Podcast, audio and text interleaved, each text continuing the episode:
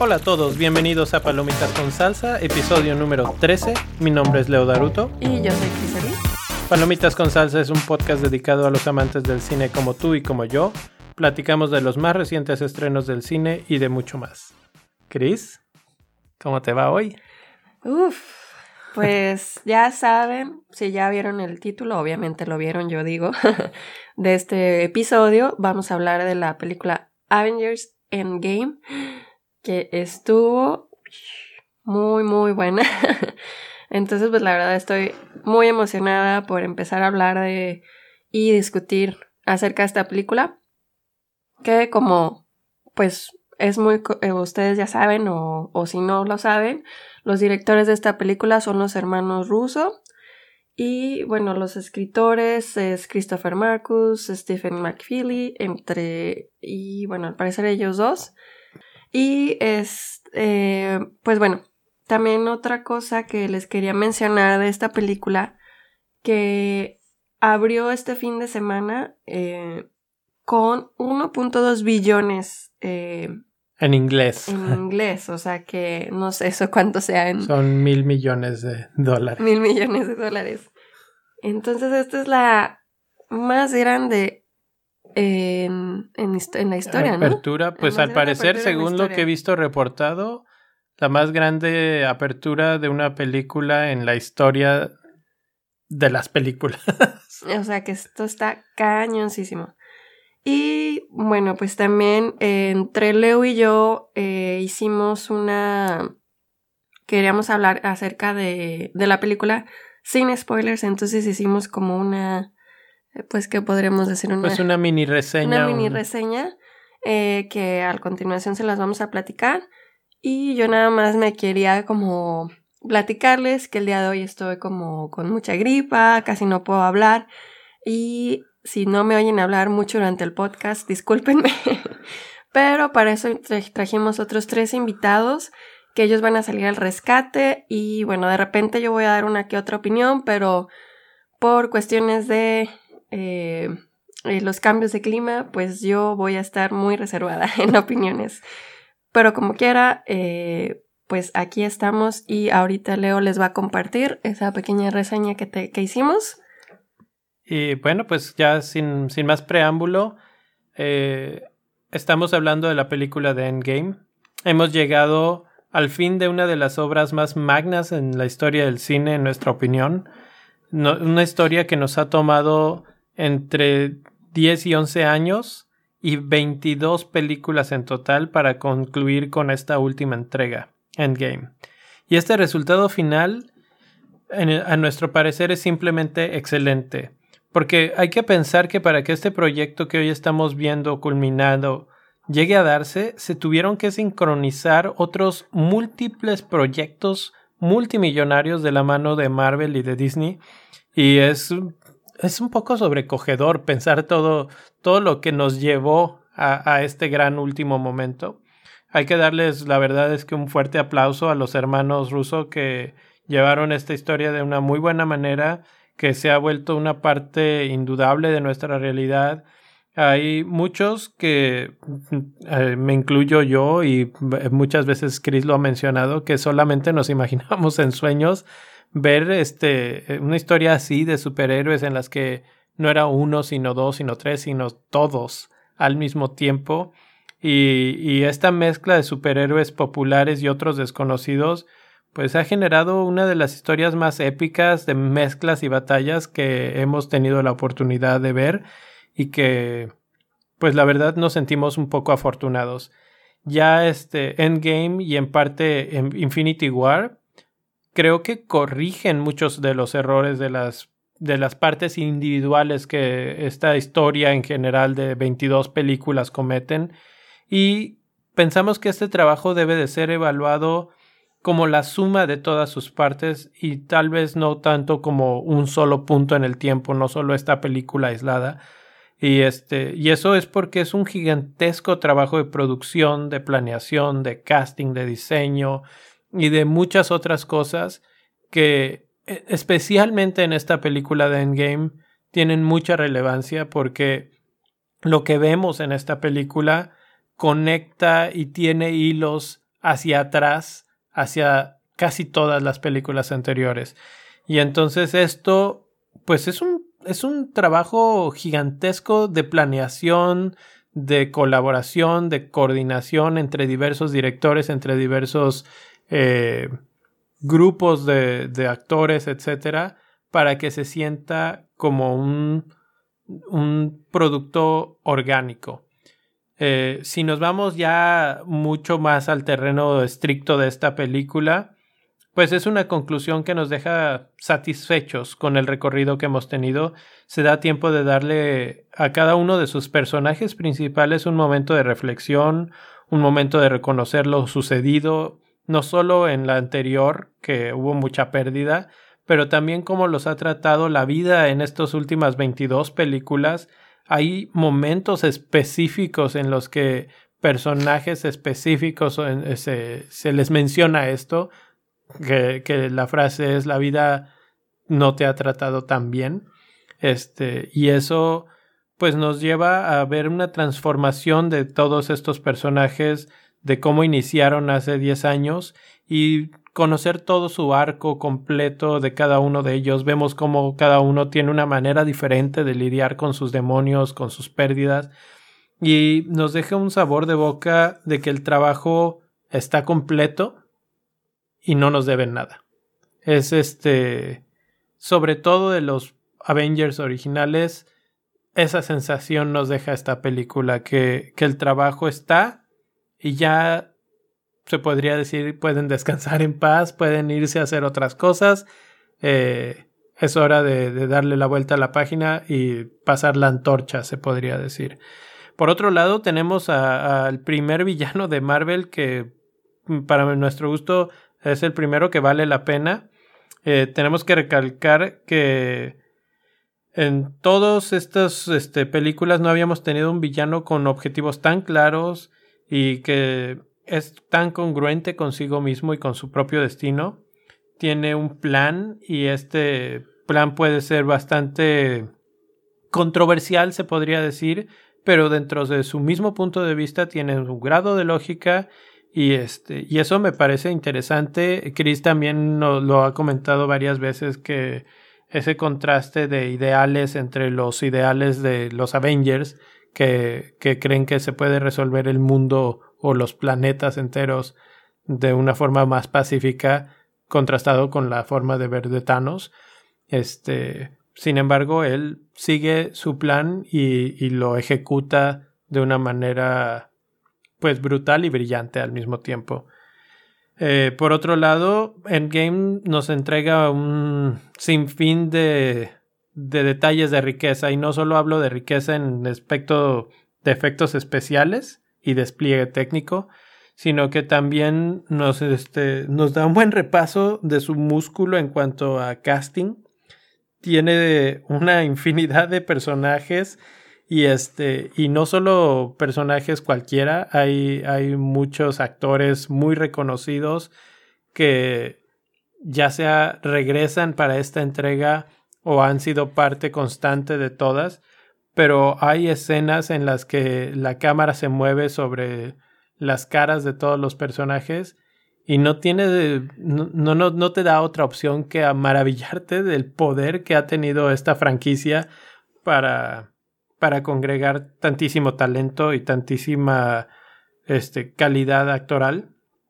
Entonces, pues, pues esto también es una de las cosas que hay que recalcar de esta película tiene un diseño de producción, una música, un sonido, una trama, eh, guion que, que son muy elevados en su ejecución técnica. Es una película larga de tres horas y sin embargo no se siente y por eso se siente que es cumplidora. Crea un lenguaje al cual estamos acostumbrados y, y, te va llevando de una forma tan natural que casi casi no se siente pero que por ejemplo uno de los ejemplos es la música, que hay momentos en los que es muy tenue, muy suave, muy ligerita y te, te lleva a ese estado de ánimo. Y de repente, por ejemplo en las escenas finales, eh, tiene, tiende a subir, a ir encrechendo, a, entrar con violines y con eh, una orquesta sinfónica muy potente y que te acelera el pulso realmente. Y entonces todo, todo esto a veces no lo vemos, no lo sentimos, queda en el, en el background de lo que estamos presenciando porque estamos más al pendiente de quién va a morir o quién va a sobrevivir o quién va a pelear o algo.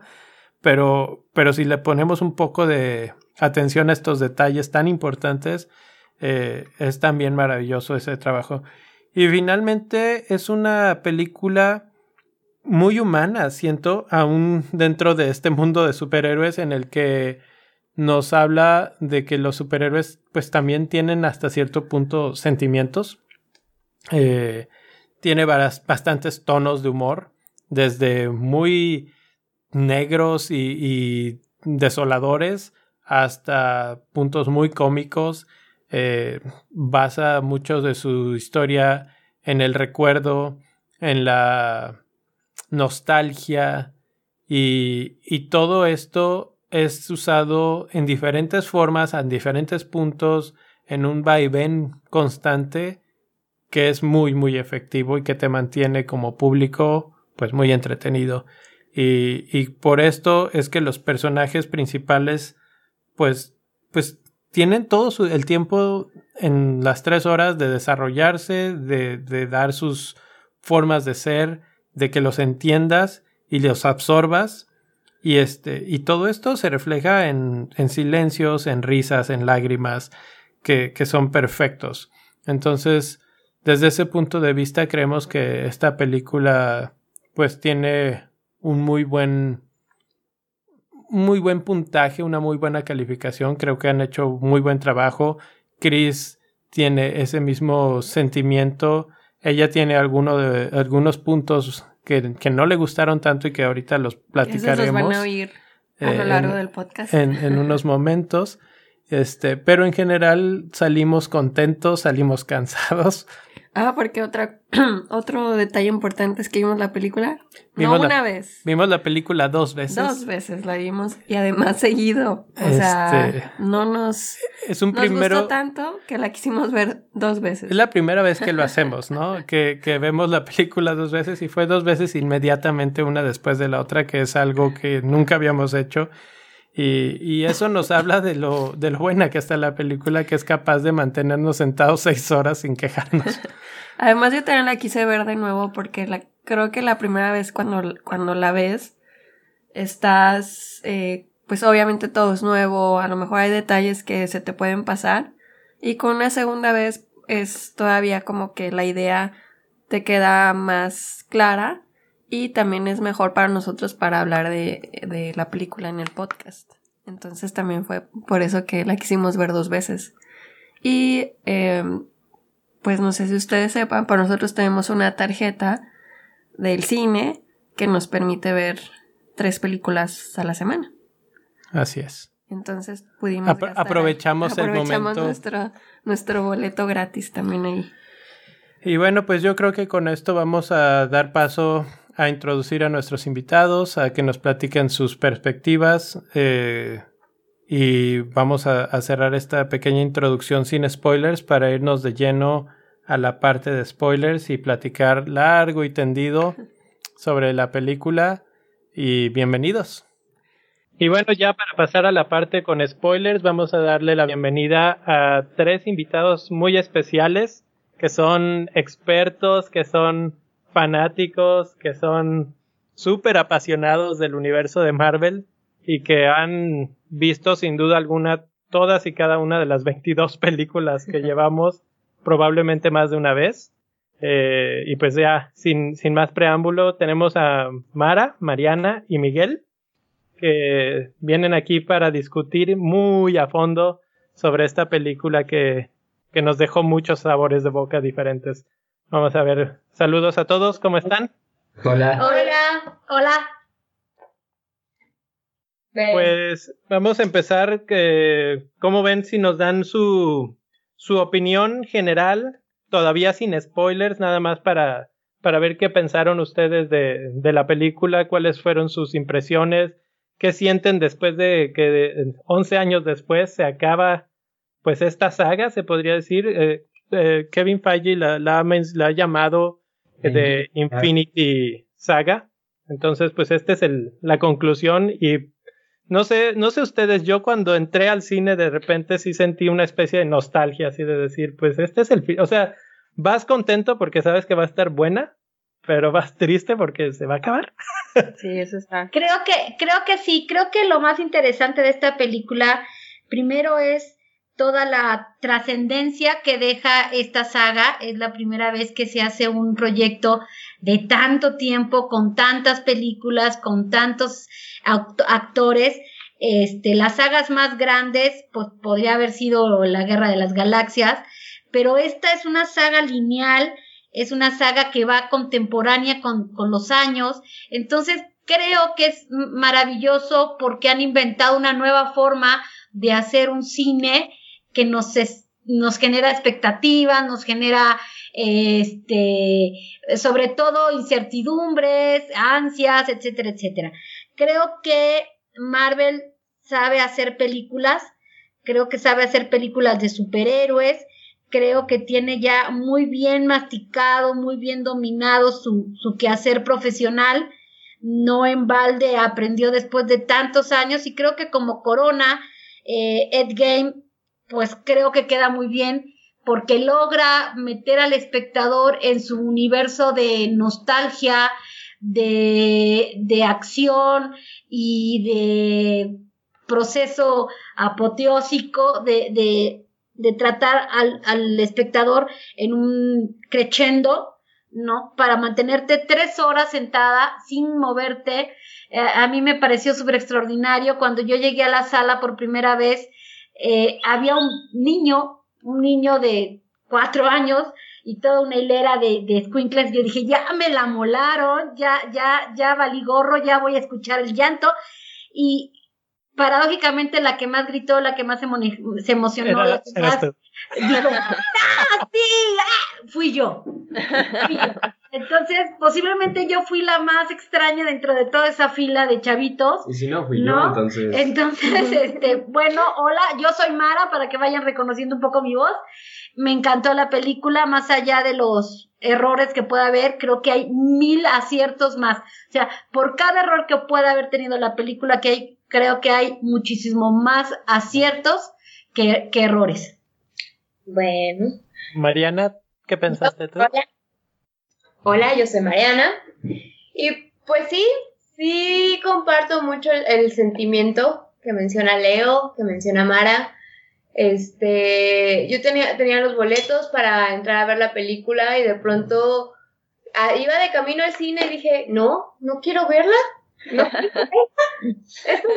a, ustedes que les gustan tanto los libros, ¿a poco no sintieron lo mismo que cuando van a abrir el último libro de la, de la última? Si es una trilogía que dices, ah, no quiero terminar esta última página porque se acaba. Es correcto. sí, además es el último libro. Sabes que está el último libro, ¿no? Y entrar al cine fue como estar ya en el último capítulo y decir, no, no, es que si sigo leyendo se va a acabar. Y después, ¿qué voy a hacer después? ¿Qué, voy a hacer? ¿Qué voy a hacer sin mis vengadores, no?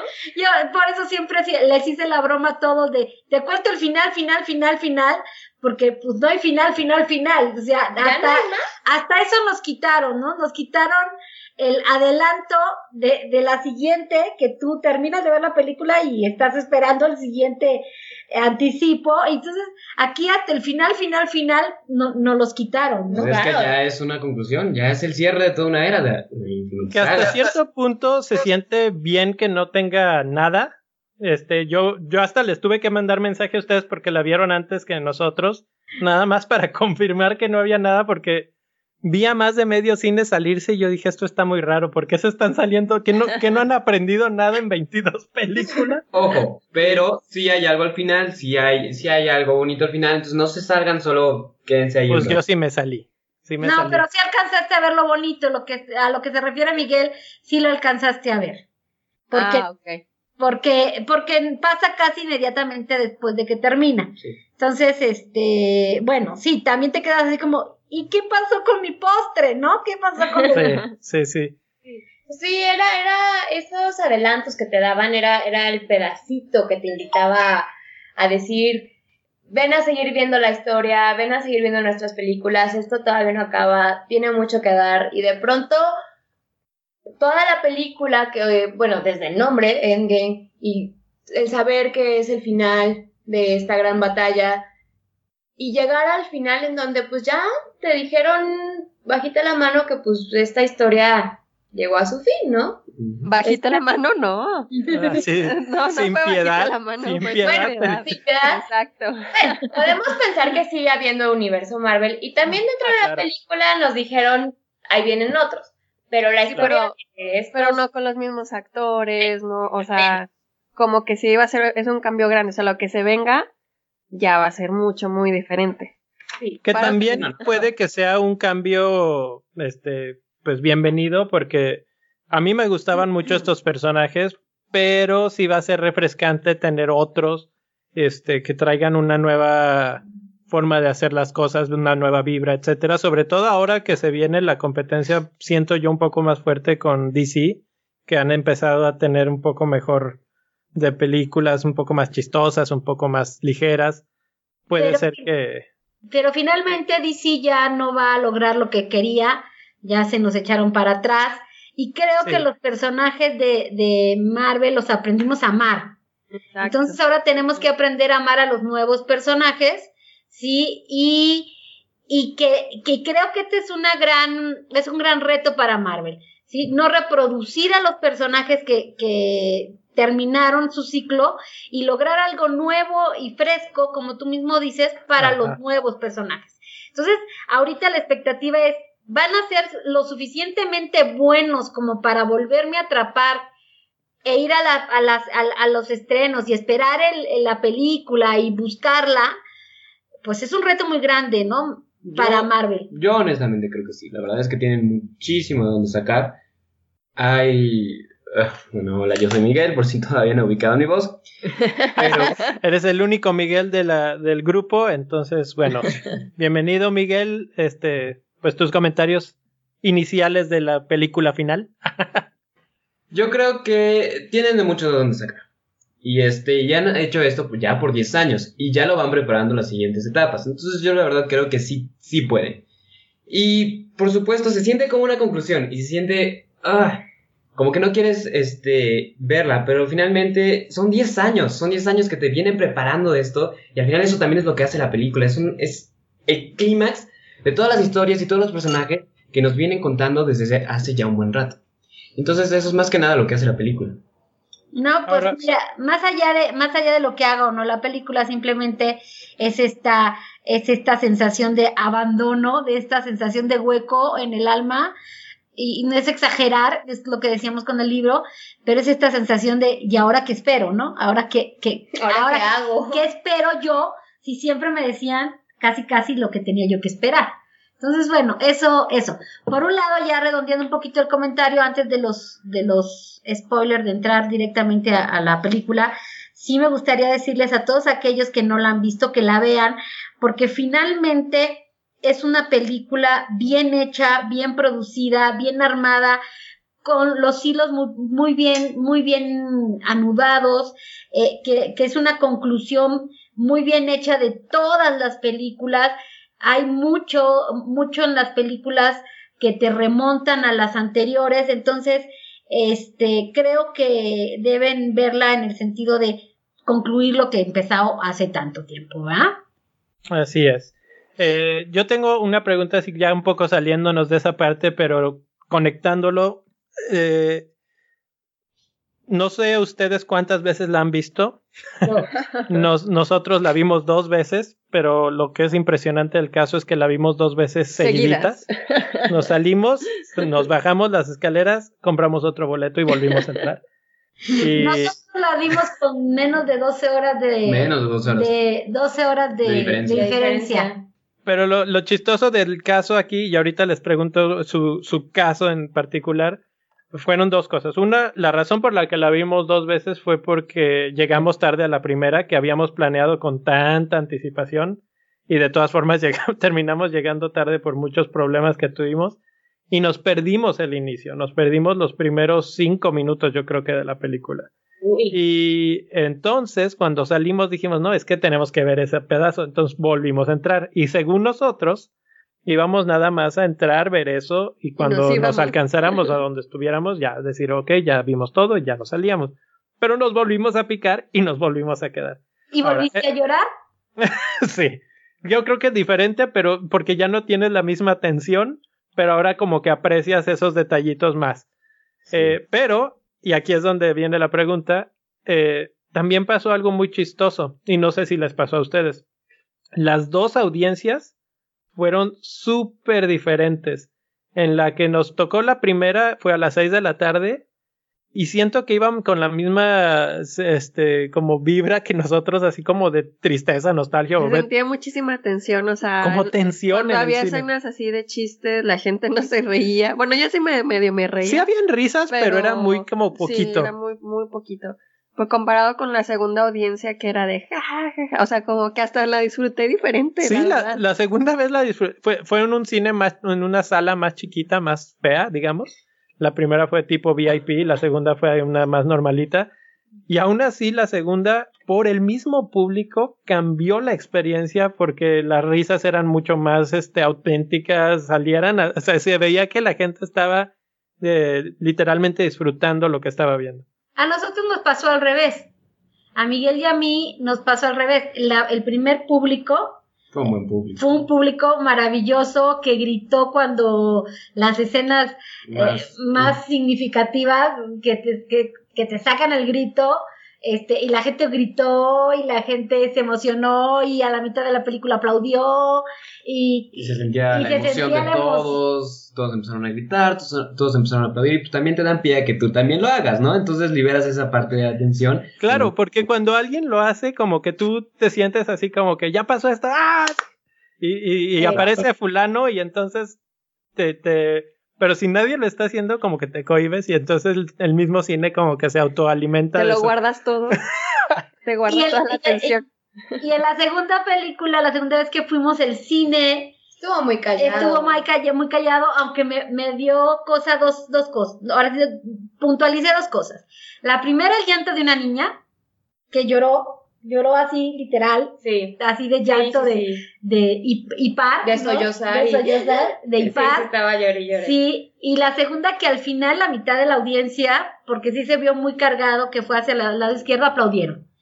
Este, no fueron tan expresivos ni tan sueltos como la, ni, la emotivos. ni emotivos como la primera vez que la fuimos a ver, pero supusimos que era porque la gente Ya la- ya la había visto. Sí, yo también cuando fui a verla por primera vez, este, la sala era un escándalo total, o sea, sí al inicio como que te quedas calladito porque cine y todo, pero no, conforme iban pasando los sucesos, eh, la gente se iba emocionando y los gritos y los aplausos y todo. Y sí, efectivamente, la segunda vez, es más, nosotros tenemos la teoría también de que, se- de que ya era la segunda vez que la habían visto porque se salieron incluso muy rápido. Sí, eso No, fue no, no, mm, en cuanto acabó la película, hubo gente que se paró y se fue. No, ni Bueno, siquiera no. a ver los créditos. Nosotros la segunda vez ni siquiera nos quedamos al final. Después de que se acabó la batalla, dijimos, Dijimos, bueno, ya, ya, ya sé Creo- lo que sigue, ahí vámonos. Creo Ya. que ya es hora de irnos, porque, o sea, cuando entramos la segunda vez fue de, ah, ok, ya vimos hasta donde nos perdimos. Y me acuerdo que le dije a Leo de que, bueno, ya, nos vamos, o...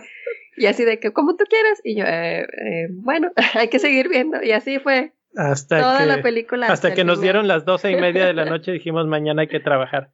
Pero bueno, esto, todo esto, sí, así, así de buena está la película que la puedes ver dos veces seguidas y Así quedarte larga y aún así te hasta muy tarde. Eh, Sí, y bueno, El- yo la que- persona esta que entrevisté hoy ah, es crítico de cine y entonces me dice que él fue al estreno. Sí, que bueno, obviamente es crítico de cine y lo invitaron al estreno, ¿no? Y este, y me decía que, que fue maravilloso ver cómo los fans respondían a cada escena. Es, es fue exacto, interesante exacto. como cada escena respondían los fans y, y entre ellos yo. Y la otra pregunta que le decía, oye, ¿y, y qué te pareció?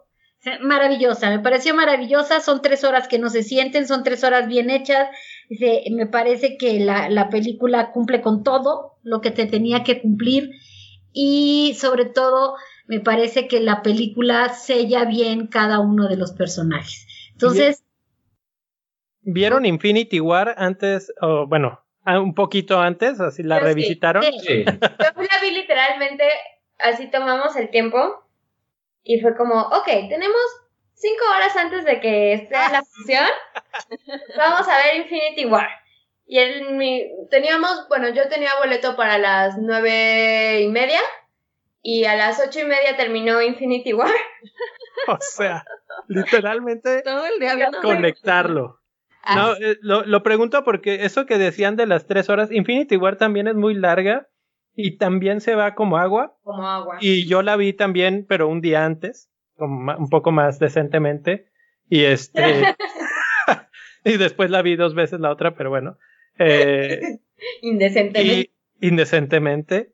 Y cuando la estábamos viendo de nuevo, que ya sabes todo lo que va a pasar, y, le, y me acuerdo que volteaba a ver a Chris y le digo, es que todas las escenas, o sea, vas de un lado a otro, a otro, a otro, y todo el tiempo estás con el corazón en la mano y con todas las escenas de intensidad que están pasando, que si están en el planeta peleando contra Thanos, que si están acá peleando contra... en Infinity. en Infinity. Y, y, y, y mi, men- mi, mi pensamiento es qué tanto lo va a lograr esta película mantenernos así de fluidos sin pensar en el tiempo que son tres horas. Y la verdad es que lo logra sin ningún problema. Sin ese tipo de ritmo, porque no es Claro, tan rápida. Pero eso también habla muy bien de la, de la destreza de los directores para Los lograr guionistas. llevarte, y de los guionistas, obviamente, de, de llevarte tan, tan fluidamente en, bueno, pues con esto podemos entrar en lo que es la película, que son esencialmente tres, tres actos. El primer acto es el, lo que, lo que se podría conocer como el después de lo que pasó inmediatamente después de que Thanos desaparece a media universo, a media vida Chasquido. eh, después del chasquido exactamente y este y toda esa parte de que todo el mundo está triste y todo el mundo está desesperado y todo el mundo no sabe qué hacer con su vida la segunda parte este es todo el asunto de cómo vamos a resolver esto y viene el asunto de viajes en el tiempo y cosas así. Y el final que es la batalla final la batalla épica de vamos a, a resolver esto ya a golpes no entonces Entonces, pues básicamente así yo partiría la, la película, pero si nos vamos por orden, digamos, cronológico de las escenas, empezamos con una escena que casi, casi yo sentí que podría haber sido sacada de una película de terror, por cómo te la presentan. Al principio una escena así como en un campo abierto, eh, con lo- la familia de Hawkeye, todos los, niños, la cabañita, todo como que muy tranquilo, como que muy, Muy bajo feliz. muy feliz, pero la música muy baja, etcétera, y conecta perfectamente con el final del anterior, que es cuando desaparecen todos, y Hawkeye ni siquiera los ve desaparecer, sino que se desaparecen a su espalda y cuando voltea ya nadie está. Entonces, este, ¿qué, qué opinaron de, de esa elección para Fíjate que aquí, aquí hay dos cosas. Primero, eh, redimieron a, a Hawkeye, porque en Infinity War no, no, no llegó. O sea, fue nuestro héroe ausente en la anterior, en la anterior película. Entonces, aquí este, empiezan la, la función, empieza la película justamente con el ausente de la anterior. A mí no me pareció de terror porque yo ya sabía perfectamente bien que cuando la niña desaparece, desaparece por el chasquido de Thanos. Entonces, ahí creo que, creo que a diferencia de lo que opinas, este, sí creo que la película te mete al- a la nostalgia. En ese momento te deja caer el 20 de lo que pasó. ¿Sí me explico? Porque en Infinity War desaparecen y no pasa nada, o sea, te quedas tú así, ya, ah, desaparecieron. Eh, el, el otro pequeño eh, momento que es cuando Scotland se queda atrapado y desaparecen este, los Oh. pin, los, los Sí. pin, Pues lo- sus, sus ayudantes, digamos. Sí, eh, los, los, la familia pin, ¿va? Este, no te deja esta nostalgia, te deja este terror, si me explico, te dejas, ¿y ahora cómo va a salir? Exacto. Entonces, creo que el que entre la película con una escena donde una familia se desbarata, como, cuando una familia se rompe, es como empezar a, hacerte esa pequeña herida que ya llevas de entrada con, con, la película porque sabes que es la final, que es el último, entonces como que te vuelven a hacer el primer, eh, la, la, primera rayita de herida, de nostalgia, de decir, ah, Dios, ¿qué le está pasando al universo, no? Sí, también pues vas entrando en tono, vas entrando con, con el tono de la película de es, ¿qué pasa después del chasquido? Que es algo muy impactante, es algo que todos llevan resintiendo por cinco años y es, y es justamente este pedazo de mis familias se fue, mi esposa, mi hijo, mi padre. ¿Qué pasa? Fíjate que a mí, curiosamente, me dio más la sensación de que me estaban dando el, el avance de la película, porque justamente ahorita que mencionaron, mencionaron esta escena en Ant-Man and the Wasp, en donde desaparece la familia Pym. A mí fue como si estuviera viendo el cachito que no me habían dado de, de qué pasaba con Hawkeye, ¿no?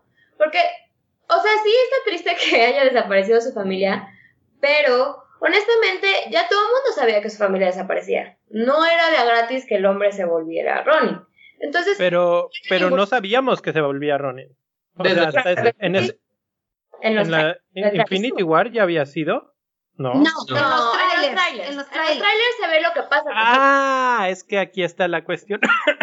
Yo evito a toda costa cualquier contaminación de trailers de cualquier tipo. Precisamente para no saber ese tipo de cosas. Entonces, para mí, el impacto de ver que su familia desaparece explica perfectamente por qué él se, se quiebra y por qué se convierte en Ronin. ¿Sí? si ya hubiera sabido que, se, que, que eso sucede, pues ya hubiera yo ido con otra expectativa y yo hubiera dicho, ah, ok, por eso. Pero eso es lo maravilloso de este asunto. Yo que soy todo lo contrario a ti, porque a mí sí me gusta como averiguar de todo. Todo el tiempo. No, todo el tiempo. No, yo, yo soy al, al, al inverso. No me causó ningún prurito. O sea, yo lo vi y dije, yo ya sabía que se iba a convertir en Ronnie, pero no me, no, no me desacreditó en nada no me decepcionó en nada, no dejé de el interés, o sea, no lo perdí en ningún momento, ¿sí me explico?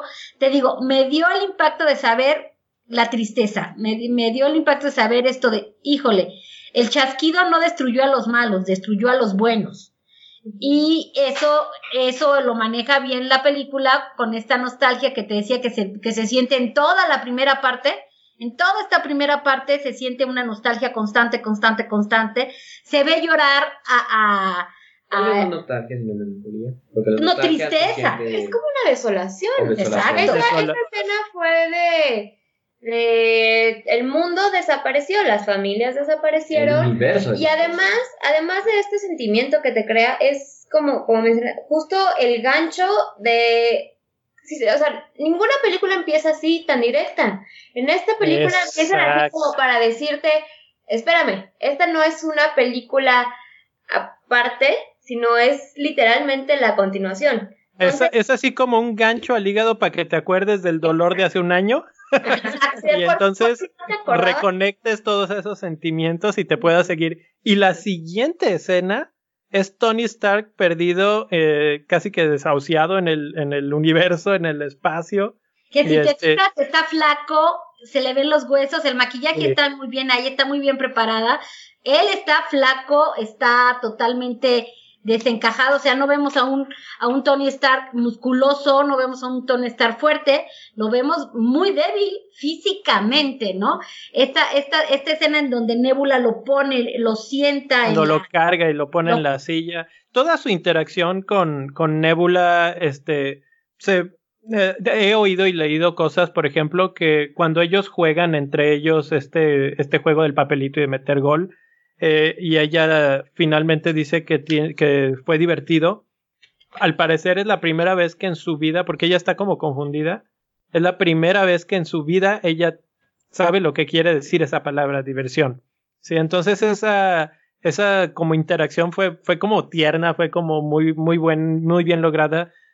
Nosotros nos preguntábamos en eso que hablaban de Tony, si habrá sido que él como actor bajó de peso o si habrá sido Yo creo computadora. Que sí fue computadora porque me puse a investigar y no hubo no salió nada de que él haya bajado de peso. Sí, no, está, está, está muy bien Porque logrado. bajó, sí se sea, nota, sí se nota mal.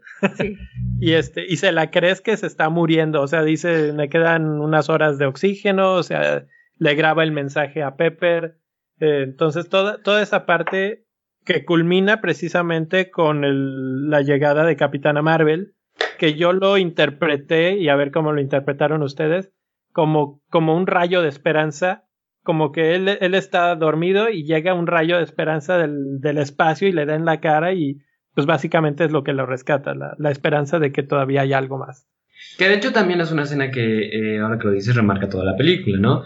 Desde el principio, para empezar, eh, el papel de Nebula en esta película es muy grande. Y el desarrollo De los dos, de los dos. De, ahí, ahí en, este, en esas dos escenas iniciales, como dice Mariana, te marcan lo que va a ser la película. ¿Quiénes son los personajes que, que vienen a, a hacer papeles importantes? Porque Hawkeye juega un papel importante en el resto de la película. Tony Stark es básicamente el protagonista de la película. Y Nebula también, de, de alguna u otra forma, es un comodín en la película. Entonces, es, es una forma muy inteligente. Porque sí jugó un papel bastante importante en Sí, bueno, por que eso, por sale eso. toda la película. Y, y también la Capitana Marvel que llega justo en los momentos cruciales. Exacto. Como ese faro de esperanza. Como, como, como una luz que ve. Te voy a decir lo que me pasó a mí, mi sentimiento cuando yo vi que Tony Stark lo sienta, lo acomoda, que, que, que, digo, obviamente hay estas lógicas de tu cerebro que dicen no está muerto, pero, Pero sí. pero está esta sensación de ya se murió y cuando como que despierta del sueño y, y no está, no me va a dejar mentir Miguel, dije, no me vayan a sacar con que todo fue un sueño, o sea, estupideces que de repente marcan que, ay, me desperté y todo fue un sueño. Y dije, no me lo vayan a hacer así. Porque, porque, está- porque como tú dices, era una luz brillante que luego nos entendemos que es Capitana Marvel. Era muy ¿no? lógico que era Capitana Marvel. Bueno, para mí no fue tan lógico, es parte de una sorpresa y mira que yo vi muchos trailers y todos estos. Yo pensé que era un ángel. Sí, finalmente, Es un ángel. Finalmente, finalmente, ¿no? Aquí entramos un poquito en discusión y era lo que yo les decía. Eso son de estos pequeños hilos que marcan muy bien el, el, el universo Marvel, porque de repente dijimos, yo pensé que ella se había encontrado con Tony Stark, pero ya después los chicos me dijeron, no mamá, Capitana llega a, a, a, a- a la, la la Tierra. Tierra, Claro. sí, y de en ahí el final, en el final de su película, ella llega y le dicen Ajá. esto pasó y entonces se conoce que ella se va a explorar el espacio entero para para encontrarlo. buscarlos, para Claro. buscarlos. Entonces, fíjate, son estos celitos bien armados, ¿no? Te, te conectan con la última escena de Capitana Marvel también. Pero también están esperando que tú ya hayas visto esas partes. O sea, no se Sí. van a tomar el tiempo de sus tres valiosas horas, no se van a tomar el tiempo de explicarte lo que ya sucedió, lo que ya se supone como fan viste en las otras Claro, películas. por eso es que me encanta estos pequeños detalles que hacen bonita y grande la película, ¿no? Tú viste a Capitana Marvel y entonces conectas inmediatamente que Capitana Marvel está buscando a Tony Stark. Sí. Creo que creo que por primera vez esta película eh, hace rato vi un tweet que decía este oigo mucho de Endgame y creo que ya me dieron ganas de verla ¿qué necesito ver antes para poderla entender? 22 Y mi, y mi respuesta fue, ¿sabes qué? Todo. Porque esta película, por primera vez, o sea, la puedes ver y la puedes disfrutar como película independiente, pero si la quieres disfrutar y entender y saborear y todas esas este, cosas tan delicadas que suceden, necesitas saber por qué pasó esto, quién es este, dónde estaba este, todas esas cosas. Y hay una infinidad. Yo, que podría pensar que de cada película que vimos hay algo o alguien que aparece que está conectado en esta película. Y todo. Claro, todo son una, serie de hilos perfectamente bien armados y perfe- perfectamente bien conectados.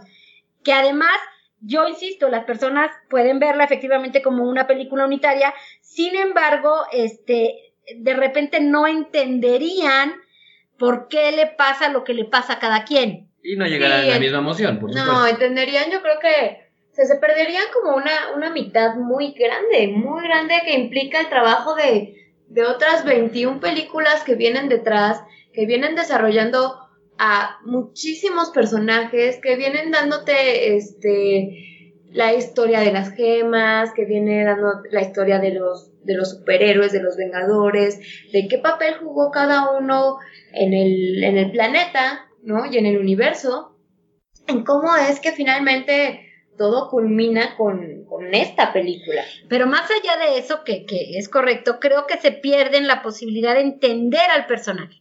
¿Por qué Nebula actúa como, como, por qué se ve esta transformación de Nebula? ¿Por qué este, el, el hombre hormiga es como es? Eh, ¿Por qué el Capitán América reacciona como, como reacciona? O sea, perdón, yo no sé si nos me estoy bueno, pero... todo, todos estos arcos de los personajes, sobre todo los más antiguos, este, han ido creciendo, creciendo, creciendo y llevan una evolución. Y entonces, para entender en dónde están ahorita, necesitas saberlo en dónde han estado antes. Y eso, bueno, yo creo que lo vamos a platicar más al rato conforme van avanzando las escenas, pero, pero es es parte de la riqueza y de lo, de lo genial de esta película, por lo cual nos gustó tanto, yo creo que a todos, porque, porque lo logra de una manera que además no se siente forzada. No se, se siente muy orgánico, se siente que como si fuera, había, como si hubiera sido el plan maestro desde el día uno hace 11 años. Y, pues casi, casi.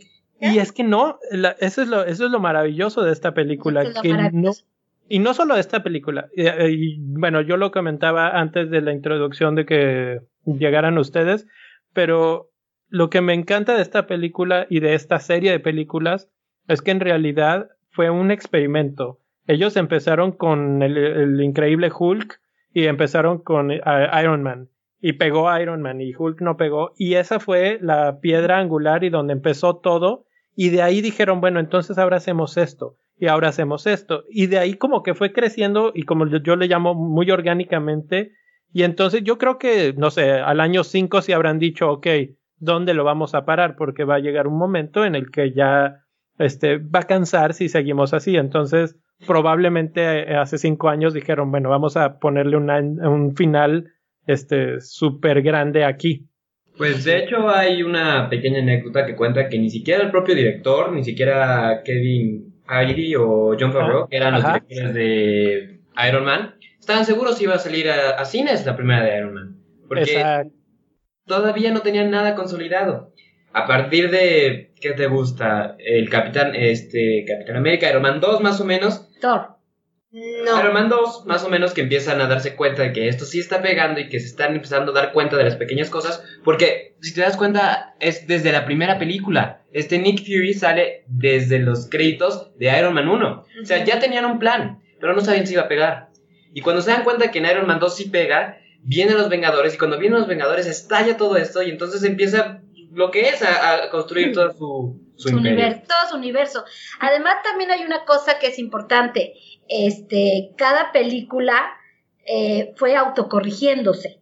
Sí. Eh, a, mí me gusta mucho una escena de Thor donde eh, esta Hela destruye el guantelete de Thanos y dice falso.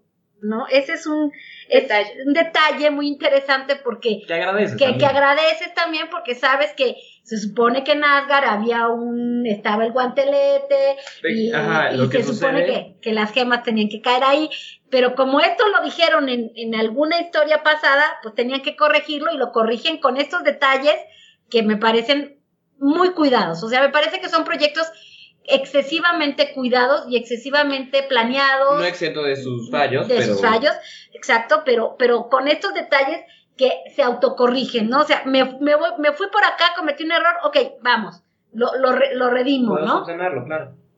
Ahora, siguiendo ya con un poco con la historia, regresan ya, este, ya está Tony Stark en la Tierra, se juntan en una mesa a discutir qué pasó, él les platica que él falló, él se siente súper culpable por haber fallado contra Thanos y Thor se siente súper culpable por haber fallado en su ah, propia en su propio terreno, digamos, como que cada quien, y lo, y lo representan muy bien los dos, ellos dos se les nota un peso más, como que más grande sobre sus hombros de haber fallado en su misión particular de, de pues ya fallamos ya y, estamos deprimidos y el mundo ya no vale nada y, no sé si a, mí me encanta la frase que le, que le dice al Cap, ¿no? O sea, este, peleé con él y fallé y el otro le dice, es que yo también y, y Thor ni les habla y lo que dice Rocket, ¿no? De es que se siente culpable por haber por haber fallado y en verdad sí, pero lo que no sabe es que todos estamos iguales, ¿no? estos, diálogos tan lindos, ¿no? Pero aquí también lo, lo que es muy muy triste y muy cierto que aunque sí todos los Vengadores fallaron, todos los que estuvieron involucrados en la pelea pues fallaron como superhéroes al no vencer al villano lo que es muy cierto es que los dos personajes que efectivamente traían esta misión en particular desde antes eran Thor y Iron Man. Iron Man lo dice, yo les dije que necesitábamos un escudo, pero no me hicieron caso. Y Thor desde antes agarra y dice, están apareciendo las gemas, tengo que ir a averiguar qué es. Y finalmente, estos dos personajes cargaron sobre sus hombros el peso de, del universo las consecuencias de que el universo desapareciera a la mitad. Entonces, bueno, eso se conecta un poco con que ahora ya está Capitana Marvel, que es este superpoderosísimo este superhéroe ahora, y que nada más les dice, bueno, ahorita vengo, voy a matar a Thanos. Y todos así de, a ver, espérate, pues todos somos superhéroes aquí, mano, pues espérate, ¿no? y este, y bueno, pues finalmente como... Se lo dice máquina de guerra. En sí, este sí, hay muchos, muchos héroes, muchos superhéroes, ¿no? Espérate. Aquí no funciona así, no, no porque eres muy, muy fuerte vas a hacerlo todo solo. Y bueno, hacen su equipo y se van. Pero estamos hablando que esto es en los primeros 15 minutos de película. Llegan al planeta donde está Thanos, lo atacan en un ataque coordinado muy bueno y pum, pum, pum, le cortan la mano, que uno pensaría por qué no hicieron eso desde la 1, pero desde, desde un principio. Y este, y bueno, eso, esa escena concluye con que le cortan la cabeza, eh, Thor le corta la cabeza y le pregunta, ¿qué hiciste? Apunté a la cabeza. Y entonces, y entonces ya tú te quedas así. pero e, esa escena cierra, nada más para terminar, con que Thor se sale del cuarto, del lugar donde están, que por cierto tengo que comentar que cuando vi a Thanos en ese planeta y solo cocinando, lo primero que pensé fue, se convirtió en Shrek. Eh, y este, y bueno, tan, este, Thor se sale, pero se le ve, o sea, ese caminado y el, casi como los hombros caídos, así de, pues ya lo maté, pero no sirvió de nada porque destruyó las piedras y nadie va a regresar. Y ahí es donde todo esto que estamos diciendo del peso enorme de, de su falla, como que todos dicen, bueno, pues ya valió, pero en él se refleja el triple. Claro, aquí hay un punto que me gustaría aclarar y es el hecho de que incluso cuando la frase que le dice, cuando le dicen a todo el mundo, ¿qué hiciste? Y él dice, apuntarle a la cabeza, ¿sí? Ya lo hace, ya lo hace en automático, ya lo hace como, es como lo que tenía que haber hecho. Como culpándose. Él ya está, él ya está destruido de, que le atina la cabeza porque además lo hace de manera este como desganada no no no no no de, de, sorpresa sí o sea como que nadie está esperando que le corte impulsivo nadie está esperando que corte la cabeza pero él ya entendió que perdieron. que perdieron o sea antes que todos los demás el primero que entiende que las gemas del infinito están fuera de su alcance es Thor y entonces por eso esa respuesta de atinarle a la cabeza o darle a la cabeza ya era una, era como instinto, ya él ya estaba acabado ahí. Él ya no, ya no había nada que hacer, ¿no? Y creo que en ese momento a todos los demás también les cae el 20 de que no hay nada que hacer, ¿no? Ahora, Mariana, no sé, ¿tú cómo viste esa escena de, bueno, la, la, la batalla directamente, que llegan y lo atrapan? Para mí, para mi gusto, eh, Thanos en ese momento, él ya sabía que podía pasar eso y no lo iba a evitar. Y él lo ve como su propio destino y por eso le ganan y le cortan la cabeza tan, tan fácilmente. O sea, ni siquiera hay una batalla. Él se medio resiste, pero es así. Y yo lo interpreté como que a él lo, él cumplió con su destino. Y una de las cosas que le comentaba Chris al salir de la película es que eh, a mí Thanos como villano me gustó muchísimo porque ha sido de los pocos villanos de Marvel este, que tienen peso, que tienen plan, que tienen, que tienen consistencia con su mismo personaje, porque todo lo que él hace tiene una, una razón de ser un, un, esto es lo que yo pienso y por esto lo pienso, aunque ni siquiera podemos estar o no estar de acuerdo con su plan, que hay gente que dice, bueno, es que tiene razón, y de hecho el Capitán América medio hace ese comentario poquito después cuando dice lo de las ballenas, pero eh, finalmente Thanos dice, bueno, pues yo ya cumplí mi papel en este, en este negocio y este, pues mátenme. Pues es que finalmente, ¿no? Él, él siempre alega, ¿no? O sea, tú lo ves es el villano y va a matar a la mitad del universo, pero él siempre alega que es por el bien del universo. Incluso en Infinity War le dice a, le dice a Tony, le dice Tony, y después, ¿qué vas a hacer? ¿Gobernar el resto del universo? Y el otro dice, pues no, solamente quiero salvarlo.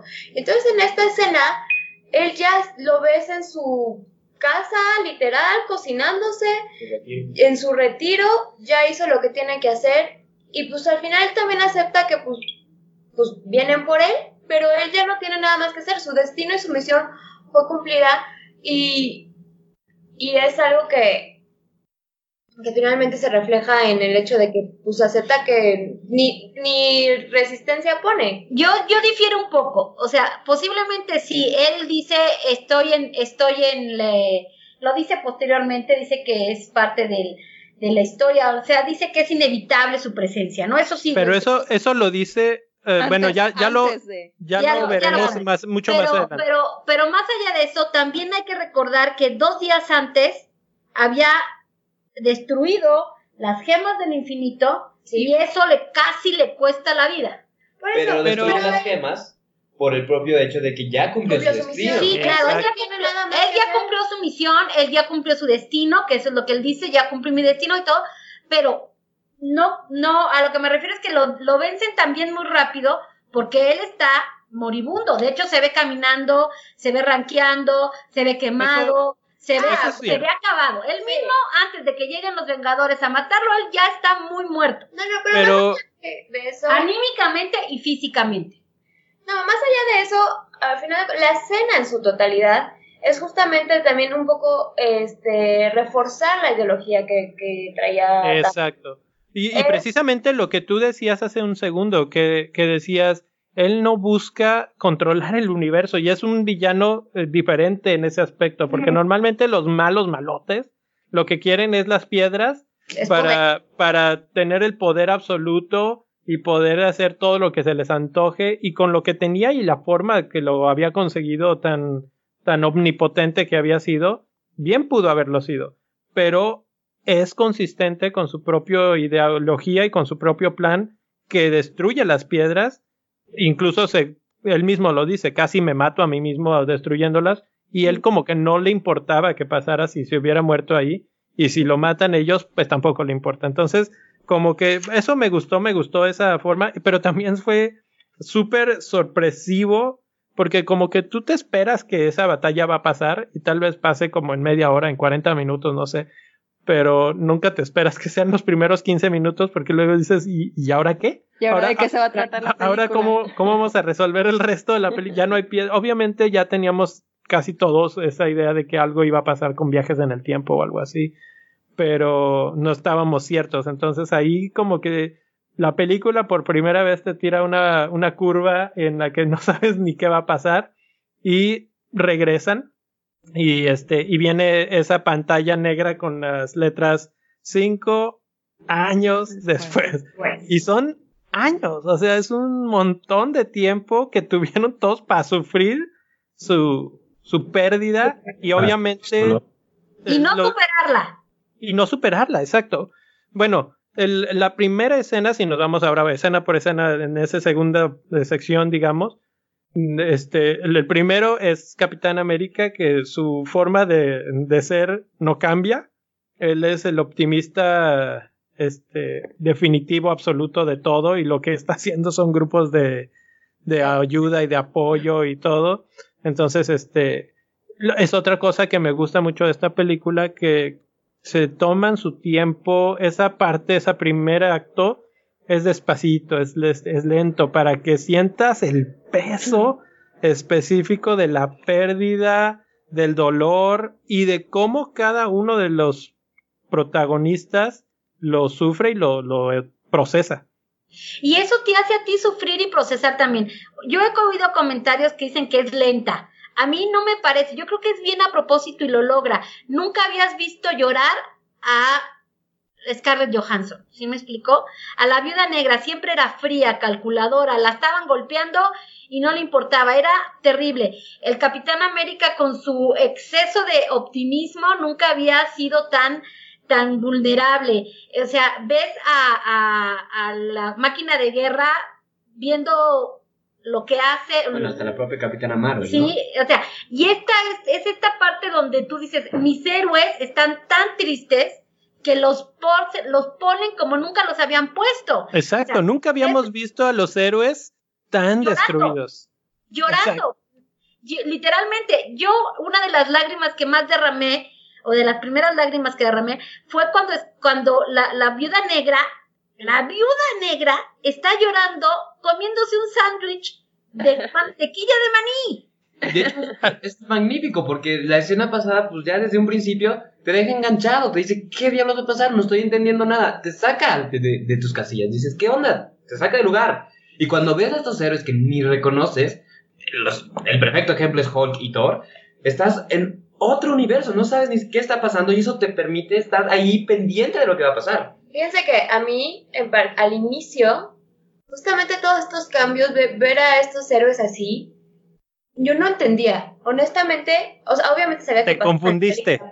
Pero yo, yo sí me creó como un shock, una confusión así de, ¿qué está pasando? Yo, mi cerebro fue como, no entiendo, esto parece parodia, ¿por qué me los ponen así? No manches, son cinco años y están hechos, perdón por la expresión, pero mierda, ¿no? están todos sin saber qué hacer. Y creo que eso es lo relevante de, de por eso lo ponen tan despacito que te ponen cinco años después. Así como que tú cinco y dices, ahorita van a decir semanas, van a decir meses. Y cuando pone años dices, china, pasa un montón de tiempo. ¿Qué pasó? Yo creo que en esta primera parte también te puedes dar cuenta de la calidad de los actores, o sea, que pueden, o sea, como la diversidad que tienen para interpretar un superhéroe, para eh, expresarte que su sentimiento de tristeza. Entonces yo creo que eh, en, en, principalmente Tony Stark, o sea, que ya lo habíamos mencionado, o sea, que se ve hecho caca, o sea, realmente todos estos actores demuestran que por qué obtienen su lugar en estas películas, porque lo merecen. Además te voy a decir una cosa, en esta, en esta parte también pasa una, algo muy interesante y es el hecho, yo he visto muchos comentarios, entre ellos las dos personas que están aquí a mi lado, que decían que de, de momento se vuelve lenta. No es lenta, es bien a propósito, porque en ese momento te das cuenta, dimensiona también el daño hecho. ¿Sí, me explicó? O sea, todo el mundo dice, ay, sí, chasqueó los dedos y se murió medio, medio universo, ¿sí? Y entonces es justamente en estos pequeños tiempos en donde ellos reaccionan, que, que, todo se acaba cuando llega la capitana Marvel, este, finalmente te están dando a entender que efectivamente la humanidad no sale adelante en cinco años. De hecho, ahorita Miguel me decía, ay, si en cinco años no hubieran podido hacer algo, pues obviamente no, pues no, es que ¿qué, podían hacer en realidad? Y no estamos hablando de los superhéroes, sino de en general de todo el mundo, ¿no? O sea, todo el mundo está tratando de... Todo el mundo. Todo mundo está destruido porque una de las cosas que, que, se, que te dan a entender a lo largo de la película es que no solamente fueron este, niños, mujeres, hombres, sino también hormigas, pájaros, delfines, lo que sea, desapareció. Entonces eso fue sumamente devastador para muchísima gente. Sí, eh, estos cinco años son cinco años para ver todo lo que hizo Thanos. Tanto lo bueno como lo malo, que es justamente en esta parte donde el Capitán América dice la única parte buena del chasquido de Thanos. Son cinco años que te pones a pensar qué fue lo que en realidad hizo. Sí, y eso que dicen de que es lenta, yo también siento que es a propósito para hacerte una de las críticas, digamos, que se podría tener de las anteriores películas de Marvel es que no se sentía una consecuencia de las cosas que pasaba tan fuerte hasta este momento. Siempre pasaban cosas, por ejemplo, desaparece Shield, pero como que ¿quién se dio cuenta? ¿Qué pasó? ¿Qué cambió? Pues no mucho realmente. Este, y así hay otros muchos ejemplos, pero aquí se siente el peso y la consecuencia de los actos. Entonces, creo que por eso es que es tan, tan relevante. Y entonces viene el primer momento que para mí es un poco controversial, porque el universo lo salva el héroe absoluto, que es una rata. Gracias, gracias, porque yo tengo que, tengo que decir que fue, fue una escena y dije, no mames, la rata va a apretar el botón.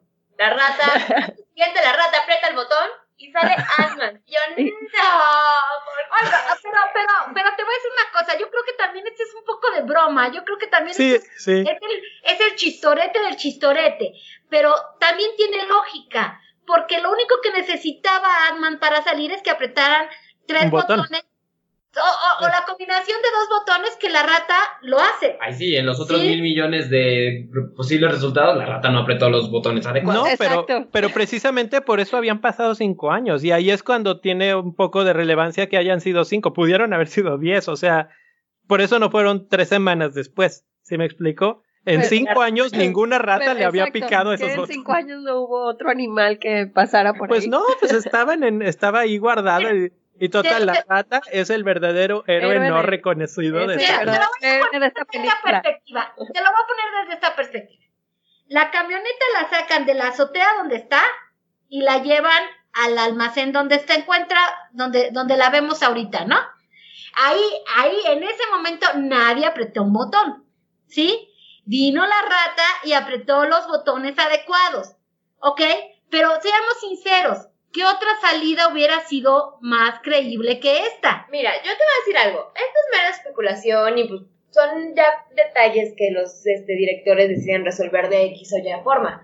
Pero honestamente, se ve que alguien puso las cosas de Scott Lang ahí. Porque agarra y tiene el letrero de Lang. Sí. La cuestión es, eso tuvo que ser una persona. Y a mí me llama mucho la atención que la persona que guardó esas cosas No haya apretado. no los haya botones. apretado los botones. Además, otra cosa, los Vengadores sobrevivientes estaban buscando a la gente. No puedo yo creer que, Ajá, de- que no le hayan buscado a él. exactamente. Pues es que no saben si él desapareció como polvo o si desapareció en la camioneta. Es más, ellos no saben No que saben, desaparece en la exacto. camioneta. Perdón, A ver. ellos no, perdón, ellos no saben, ni, ninguno de ellos sabe de la partícula PIM ni de los No. viajes en... Sí. Nada. Uno, eh, Tony y el Capitán América saben de las partículas PIN. Dos, así como ellos no sabían qué hacía el aparatito de Nick Fury que encontraron en el suelo al lado de la camioneta de Nick Fury, pero ahí tenían guardado el No. aparatito. Ese es un, no, no es un aparatito de Bueno, el Viper, es el Viper, no sabían qué hacían, nada más estaban diciendo, pues tú sigue que tú síguelo dejando y que transmita el mensaje. A mí me llama mucho la atención que no hayan hecho lo mismo con la camioneta, así de, pues, pues a ver qué, pero aquí tenemos la camioneta. Ojo, no. Aquí hay, una, hay, aquí, aquí hay un dato importante. La camioneta está en una azotea y pasa a una especie de almacén. Se ve que todo está arrumbado ahí, se ve que todo está arrumbado, ¿sí?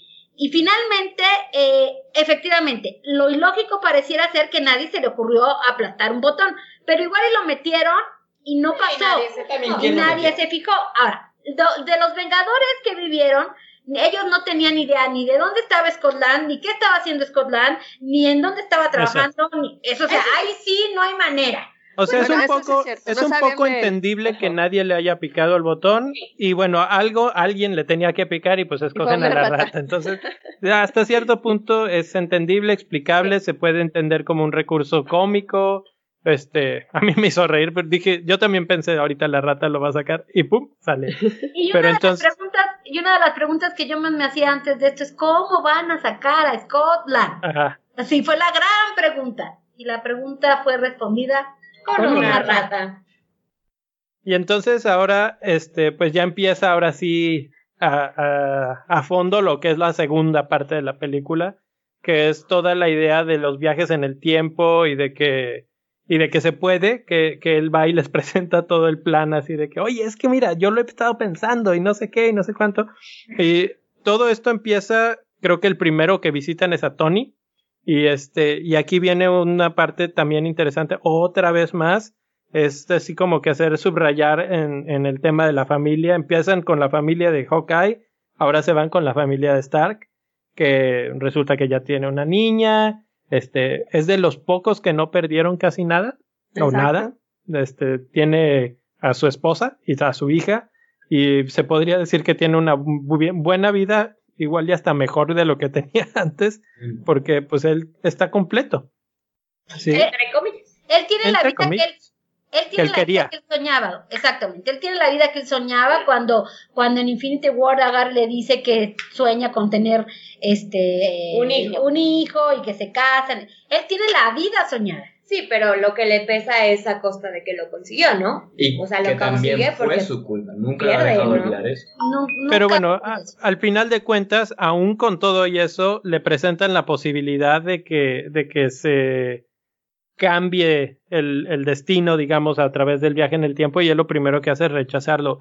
Y a mí se me figura que es una especie de, más que porque no se pueda, o sea, él lo pone como excusa, pero es más bien porque no quiere ni siquiera pensar en arriesgar lo que tiene. Es una especie de egoísmo muy de Tony Stark, muy típico de Tony Stark, de que yo ya tengo lo que quería, ¿para qué me voy a arriesgar a, a perder ahí, a perderme en el mundo cuántico?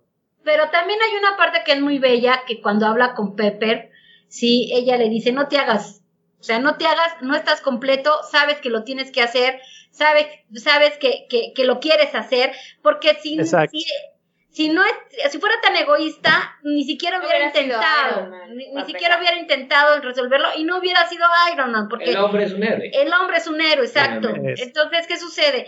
Iron Man se cuestiona a, cuestiona a Tony Stark. Si me explicó, es, esta conciencia de Iron Man de, de, decir, oye, si hay una posibilidad, tienes que hacerlo, ¿no? Si hay una posibilidad, tienes que ir. Y es lo que le dice eh, Pepper, ¿no? O sea, lo, lo, peor que pude haber hecho, o lo, en lo que más fallé, fue en tratar de contenerte, porque no te contienes. Entonces este diálogo es muy lindo y muy verdadero, porque describe a Tony Stark y describe a Iron Man. Que también apela incluso a la nostalgia de, las películas. Luego se viene la escena de donde Hulk reaparece, que es una de las favoritas de Chris, no sé a ustedes cómo, mm. que Hulk ya A mí me este encanta la nueva versión de Hulk. lo amé, lo amé. Ah, quiero que sea mi amigo. Es que, bueno, exacto. siento yo, eh, y Miguel ahí me podrás apoyar o no, o no apoyar, este, siento que perdimos a Hulk o sea, Hulk desaparece y tenemos el cuerpote de, de, Hulk, pero ya no es Hulk. Bueno, te refieres a que se enoje. Sí, o sea, lo que, lo que Hulk representa desaparece completamente. Este, incluso más adelante, cuando viajan al pasado, se nota, o sea, así como que, ah, tengo que ah, romper cosas. Hulk ya no existe. Y, y precisamente, eh, algo que también le comentaba yo a Chris, es que no sé si fue un truco ahí, una, ya, ya vimos, ya repasamos que estos tipos no hacen nada sin pensarlo mucho. Y esos cinco años es un muy buen tiempo para que pase algo en esos cinco años. O sea, me van a decir que no hubo ningún exabrupto, ninguna cosa que pasó en cinco años. Probablemente sí pasó algo. Y tal vez hay ahí películas intermedias.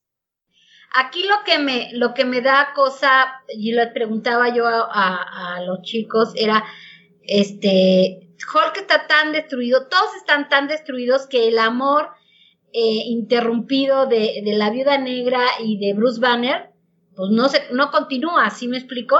O sea, en la, en Infinity, en Infinity, no, en donde, en Ultron, en la era de Ultron, sí se aman, se declaran su amor y después ya no hay. Eh, están, están pensando en escaparse juntos en esa película. Y esa, esa película este, toma bastante relevancia aquí en esta, en, esta última, porque hay varias referencias que regresan a, la era del Tron. Y este, esta es una de ellas y es una muy relevante porque también ahí es la primera vez que se ve también una conexión entre Hawkeye y, la viuda negra. y te voy a decir algo, entonces aquí en estos cinco años ellos no pueden perdonarse y, y tampoco están juntos, ¿sí me explico? Ellos podrían estar juntos, ya no hay nada que hacer, excepto poder estar juntos, y no, y no lo hacen. La viuda, la viuda negra sigue proyectándose con las personas que están en la galaxia, ¿sí? Este, y con todas las gentes que están alrededor de la Tierra, y, y, Hulk se va a buscar el equilibrio con el doctor Banner, ¿no? Y, y crea lo que en los cómics existe, Como profesor Hulk. que es el Profesor profesor Hulk. Hulk. Exacto. Entonces aquí Esta es parece que vemos, ¿eh? vemos la primera vez de Profesor Hulk y por eso yo digo, puede que por ahí, si se les antoja, veamos la, la historia del origen de Profesor Hulk que pasa en esos cinco años intermedios. Pues es que también así se siente la película, ¿no? Como que te dejan abiertos así como varios cabos para que de ahí se agarren y hacer otro tipo de historias, ¿no? Podría en ser. este caso, tipo el profesor. Ahora, yo quiero avanzar a la siguiente parte. No sé si eh, cronológicamente es exactamente la que sigue, pero es cuando ya tienen a Hulk y van a ir a, a reclutar a Thor. Ah, sí, la gran sorpresa. la, gran, la gran sorpresa de esta gordo. película. Hay que ser Ay. honestos. ¿Sobre qué? ¿Sobre Hulk o sobre Thor? Sobre los dos. Mi, herma- mi- Miguel y yo estamos bastante decepcionadillos. con Porque lo pusieron gordo. como, no, o sea, más allá de eso, este, llegamos a la conclusión de que son el comic relief de la película. Y dos Claro. personajes tan grandes los, usa- los usaron como un chiste, pero más, ni siquiera, ni siquiera son como estos chistes de, de una respuesta rápida o este, una reacción este, interesante, una idea graciosa. No, no, el chiste es el personaje Ellos sí. Claro, Es- pero su presencia, su imagen, y entonces, efectivamente, como tú decías, pues ya no tenemos a Hulk, tenemos el chiste de Hulk, y de pronto, escena siguiente, ya no tenemos a Thor, tenemos el chiste de Thor. Entonces sí fue muy... Pero yo siento que como chiste de Thor hay dos, hay dos vertientes ahí. Uno, esto ya se viene planteando desde la de Thor Ragnarok, que cambia, que cambia mucho su tono con respecto a las dos primeras. Y creo que fue muy exitosa en ese cambio de tono. Creo que incluso al mismo Chris Hemsworth le gustó ese cambio de tono de, de no ser tan serio y de estar atrapado en ese, en ese personaje de Dios que, que, que pues estaba aburridón. Y en Ragnarok como que se suelta el pelo, se podría decir. Y dice, me voy a divertir, voy a ser chistoso, voy a hacer estos comentarios. Y como que se olvidan de ese Thor serio y empieza este Thor más gracioso. Aquí básicamente le dicen, ¿quieres ser así? Te vamos a dar chance, pero entonces vamos con todo. Y vas a hacer el chiste de la película de aquí al... A mí sí me gustó, o sea, como el chiste del personaje, pero como que a la vez sí me saltó un poco, o sea, como que me hizo ruido, porque Thor es un dios, o sea, Y precisamente por eso es lo que yo decía que tiene dos vertientes. La otra vertiente es del que menos te lo esperas. exactamente, es como que para mí sí fue difícil, bueno, no difícil, sino como que sí me costó asimilar, o sea, ver a Thor así gordo y que no le importaba nada. Por eso es una mega sorpresa eso. Sí, pero como que también toda la película así fue.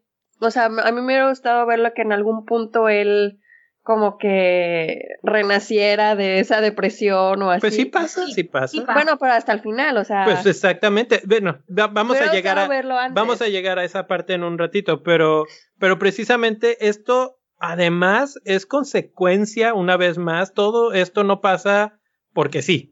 Y es una vez más, cada uno de ellos este va este tomando sus problemas de diferente manera. Thor se tira a, a, a na- a la nada, al alcohol, a la vaga- a, vagar, a ser nadie. Este, bueno, funda su pueblito, su nuevo Asgard, que eso me gustó mucho. Eh, y Pero realmente lo funda Valkyria, ¿eh? bueno, No. sí. Pero bueno, vive Valkyria. en este. Eh, pero desde, desde Ragnarok ya sabían que ellos iban a ir a la Tierra. Es lo, es lo último que dicen en Ragnarok. Dice, ¿a dónde vamos? A la Tierra. ¿Por qué? Porque Odín dice, fíjense en esto, esto podría ser este Asgard. Hablando un poquito del personaje, yo les decía a, a los chicos que finalmente eh, el personaje sí se vuelve como un mal chiste, que era lo que ellos decían, pero, pero es una manera de verdaderamente destruir al, al, al, al, al Dios. Es decir, está tan decaído, está tan triste, está tan aniquilado que se olvida de todo lo que es él. Incluso se, podría comentar que tiene síndrome postraumático de porque hay un momento en el que Hulk menciona el nombre de Thanos y lo y se y, se congela y dice nunca vuelvas a mencionar eso eso es un eh, reflejo automático que te, que te indica que tiene un síndrome postraumático que no ha superado todo lo que ha pasado y que por eso es lo que vemos. Ahora, lo que, lo que termina golpeando eh, eh, esta, esta caracterización es el hecho de que de que era un hombre guapísimo, era un dios musculoso y todo lo demás, sí, y que finalmente era una imagen del superhéroe, del dios, del, del, del que tiene músculos de acero, del ángel fuerte, fuerte, fuerte, y te lo ponen tan humano, ¿sí me explico? Te lo ponen tan humano que te, que te, que te golpea, ¿sí me explico? Sí. Te, te, te, te golpea. Cuando tú como espectador lo ves, dices, no puede ser, o sea, está destruido todo mi héroe. Yo tengo que decir que a mí es mi héroe preferido. Pero cuando yo lo veo, me lo destruyeron emocional y física y, mentalmente. Exacto. Y eso, te golpea y es otro golpe más de la película. Es como el golpe de matar a Thanos cinco minutos después de que empieza. Es como el golpe de ver, de ver llorar a, Scarlett Johansson y al, Capitán América. Es como ver a Hulk, ¿no? Sí. Todo el primer acto de la película se dedica a tirarte golpes emocionales de diferentes formas. cada, cada quien tiene su personaje favorito y ver a su personaje favorito destruido de diferentes formas. Pues, es, es, lo, es a lo que pues se dedica. Bueno, yo creo que el peor, o sea, como que el que más me impactó fue el de Thor, o sea, creo que fue al, que, peor, al que peor pusieron. Y precisamente por eso es el más impactante.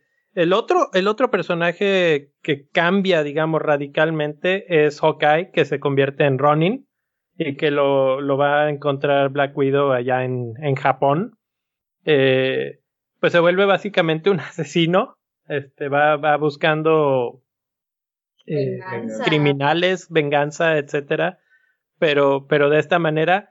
Y una vez más, yo siento que cuando vi esa escena y lo vi, yo no, yo no conocía ni siquiera la existencia del personaje de Ronin. Entonces cuando lo, cuando lo vi, dije, ¿y este quién es? Y este, ya cuando pues ya da la cara y todo, dije, ah, mira, este no solo sigue vivo, sino que es la segunda vez que sale en esta película como protagonista, de forma protagonista, ¿no? Y este, y hasta cierta forma creo que ahí hay una otra historia más que nos pueden contar. Eh, como que te están dando un guiño de que este cuate puede tener hasta su propia película al rato o su propia serie de televisión o alguna cosa de ese Creo que es, creo que es serie. Creo que creo que va a ser serie ahora con el nuevo el, universo de Disney. Sí, la verdad es que eh, ese ese pequeño es muy cortito, es muy rápido, pero te deja, a mí me recuerda mucho a, Green Arrow, por ejemplo. Entonces, este, y pues sí, sí la veo como una serie y una serie que podría tener éxito. Entonces ahí ya vamos más o menos recorriendo todos los que, los que andaban dispersos, los reúnen, los traen y se vienen unas partes que son para mí muy divertidas, que es la, la discusión de la... Dicen, ok, vamos a viajar en el tiempo, eso es lo que me estás diciendo, viene este, esta discusión de... Si, me estás diciendo que todo lo que estás hablando estás basándolo en, en volver, al futuro. futuro. y, y luego el otro le dice, no, no, solo volver al futuro, esta y esta y esta y hasta Hot, uh, Top Bat Machine, ¿cómo es? Terminator Hot Top Machine. Bat Machine. Este, que, que, me acuerdo mucho que la vimos hace muchos años en una Navidad y que todos se burlaron de mí porque yo la escogí. Es, es muy mala, honestamente. Es muy mala, pero, pero fíjate, hasta aquí su relevancia cultural del viaje en el tiempo, ahí está. Eh, entonces, bueno, esa parte a mí se me hizo muy, muy divertida. Que en esa escena utilizaron para explicarte que no hicieras como que en tu mente esa referencia de precisamente la de volver al futuro. Exacto. Porque yo sí estaba pensando en que va a suceder cosas, o sea, en cuanto dijeron viaje en el tiempo, dije, ay, va a ser algo tipo volver al futuro. No sé por qué lo, lo pensé. No, pero inmediatamente descartan y dicen, no, no, no, así no funciona. Inmediatamente te dicen de que no, volver al futuro es crap, no sé qué. Ok. Voy a hacer un paréntesis nada más como para cerrar la idea de lo que veníamos diciendo, porque creo que quedó un poco abierto, de todos estos golpes que da la película, de todos estos golpes con los personajes que da la película este, quiero que, me gustaría hacer notar que todos tienen un golpe. O sea, que todos los personajes nos dan un golpe a los espectadores. ¿Sí? Eh, hasta, hasta la escena de, de este mapache duro y frío, cuando está sentada junto con Nebula y que le toma la mano, ¿no? O sea, no hay un solo personaje de, de los, de, los sobrevivientes que no te golpee a ti como espectador. Incluso nos brincamos una escena de, de Scott Lang que está en, en, San Francisco que ve el monumento a los desaparecidos, que a mí la verdad se me hizo muy realista, o sea, sí me imagino que algo así pasaría si, no sé si ustedes vieron la serie de The Leftovers, pero, pero muy, muy de ahí viene todas estas ideas de qué pasaría si desaparecen unos cuantos y quedamos otros cuantos pues ese tipo de cosas. Entonces todos ellos tienen ese, ese golpe emocional de, no, no, por favor que no esté mi hija en esa lista, ¿no? Que dicho sea de paso, la hija no está muerta, es, es adolescente y en los cómics ella, adolescente, es parte de los Young Avengers o algo así se llama. Miguel me podría corregir mejor. Efectivamente, Young Avengers en algún punto toma la capa y el manto de su padre, se convierte en Ant-Man, para después también convertirse en la ayudante de su padre. Y, y por ahí, eh, una vez más, siento que siembran. No, no, no te están diciendo va a existir, pero están sembrando la idea de que existe Cassie Lang, es, es joven, es teenager y entonces por ahí podría salir la, la historia de los de los este, Young Avengers. La hija de Hawkeye que le dice eres. La hija de Hawkeye también es este. La sobrina de Danver, la, la niña que sale. también es Capitana Marvel. Rambo también es parte de. Mónica Rambo. Mónica Rambo. Es la Entonces, Capitana Marvel. Ahorita lo comentamos así muy de ladito, pero en un par de años que salgan esas, esas historias al aire, vamos a decir, ¿se acuerdan cómo la fueron armando estos desdichados sin decirnos nada? Pero ahí te lo pusieron, ahí te lo pusieron y, vas avanzando. Y este, y cuando llega es otra vez muy orgánico porque ahí estaban. Y algo pasó con el anterior que pasa la antorcha al que sigue. Entonces, pues que la hija de, de, Iron Man también se vuelve Iron Man, ¿no? Pues en realidad la hija de Iron Man en realidad la hija de Iron Man es un personaje sacado en las películas. Ironheart es una fanática de Iron Man que decide portar el mando. En realidad Iron Man tal cual nunca ha tenido una hija, pero se sobreentiende que en esta película para eso van. Sí, de hecho te lo te hacen el guiño de nuevo cuando ella sale de su tiendita de campaña con la máscara de, de, Iron Man, que a mí me con el diálogo de la hamburguesa. Con el diálogo de la hamburguesa. Pero eso es muy, muy, muy al final. sí, sí, aguanta, aguanta. Y bueno amigos, vamos a hacer una pequeña pausa en estos momentos, tomar un descanso, respirar un poco y nos vemos en el siguiente episodio con la segunda mitad de esta rica plática que tuvimos acerca de la película de Endgame. No se pierdan la segunda parte y estaremos de vuelta.